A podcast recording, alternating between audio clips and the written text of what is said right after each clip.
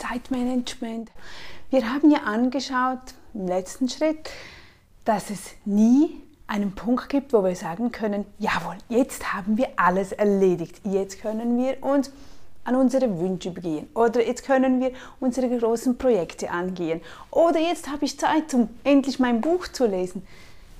Nein, es funktioniert nicht so. Es kommt immer etwas dazwischen, es ist immer etwas anderes, was noch erledigt werden muss. Aber mit dem Wissen, das du jetzt hast, dass du weißt, hey, das ist normal, das hat jeder so, wenn wir das nämlich akzeptieren und mit dem Wissen arbeiten, dann weißt du in Zukunft, wie du das besser machen musst. Und da heißt es immer, mach die großen Dinge, die wichtigen Dinge zuerst.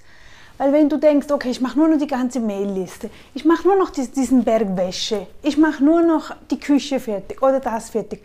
Ich sagte, es kommt immer wieder was dazwischen. Und ich spreche aus eigener Erfahrung. Mir ging es heute auch wieder so. Eigentlich wollte, wollte ich am Morgen, also am Vormittag, mit den Videos beginnen. Und dann ich so kurz, oh, da ist eine lange E-Mail-Liste und noch Bestellungen sind reingekommen. Und dachte, okay, komm, ich mache zuerst das, weil das muss ich einfach heute noch erledigen.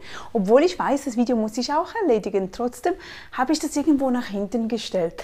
Und das war nicht so toll. War wirklich nicht gut. Erstens, weil ich weiß, dass am Vormittag meine Zeit ist, um produktiv zu sein.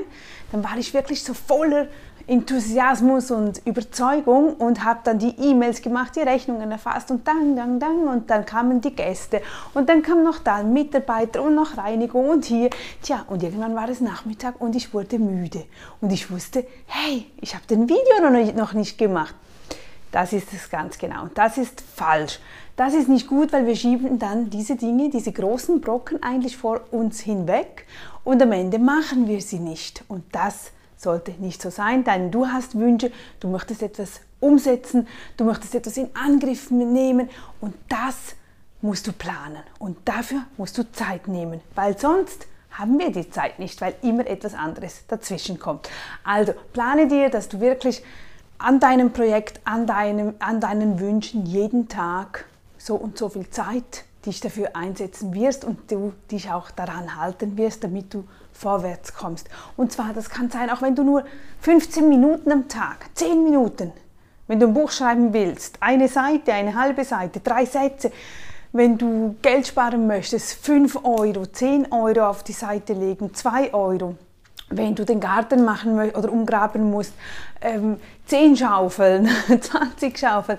Wichtig ist, dass du, dass du dran bleibst an diesem großen Brocken, den du hast, aber den du runterbrichst, sodass du jeden Tag etwas daran arbeiten kannst und nicht, dass du ihn auf die, auf die Seite schiebst und denkst, ja, das mache ich dann nach, nach meiner langen To-Do-Liste. Weil dann bist du am Schluss unglücklich, das Jahr geht vorüber und du hast deinen Garten immer noch nicht umgegraben, du hast dein Wohnzimmer immer noch nicht neu gestrichen oder wie auch immer. He? Gut, das zum Zeitmanagement in unserer Serie.